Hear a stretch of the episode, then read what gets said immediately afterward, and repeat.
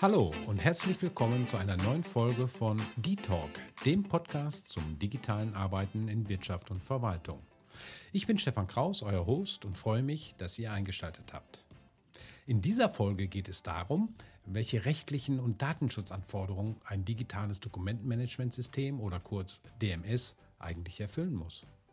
Ein digitales Dokumentmanagementsystem muss nämlich einige rechtliche und Datenschutzanforderungen erfüllen.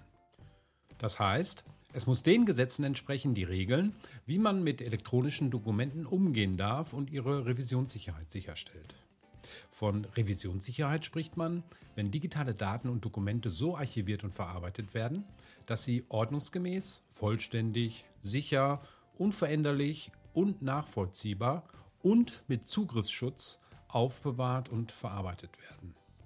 Zudem sind Aufbewahrungs- und Löschfristen zu beachten.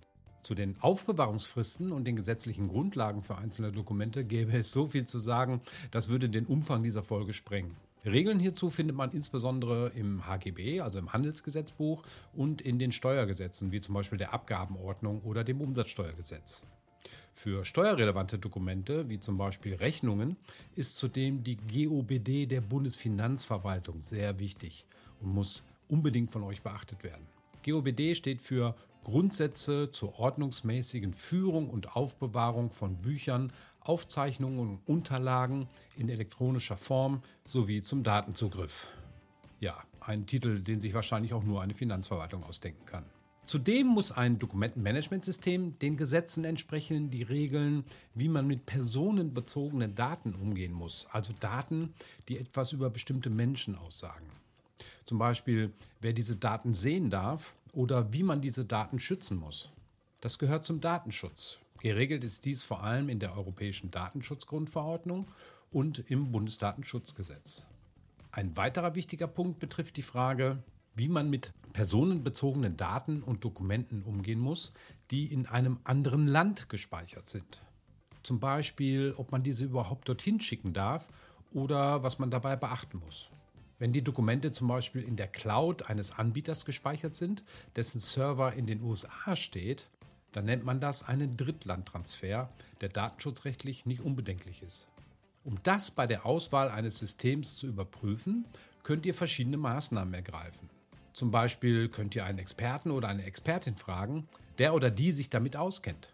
Es gibt Anbieter, die sogenannte Datenschutzbeauftragte anderen Firmen zur Verfügung stellen und diese in Datenschutzfragen beraten.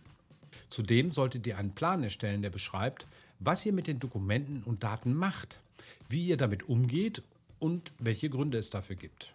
Das nennt man dann übrigens ein Verarbeitungsverzeichnis für personenbezogene Daten.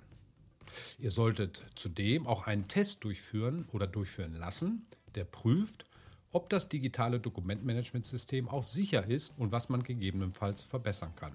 Das nennt man Datenschutzfolgeabschätzung. Führende Dokumentenmanagementsysteme, wie zum Beispiel DocuWare, erfüllen selbstverständlich diese Standards.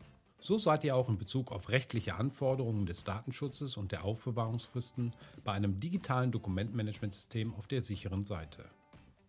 Wenn du mehr wissen möchtest, wie dich ein Dokumentmanagementsystem gerade beim Datenschutz wirksam unterstützt, klick dich in unsere Shownotes und abonniere unbedingt diesen Podcast. Macht's gut, bleibt gesund und bis zum nächsten Mal. Ich bin raus.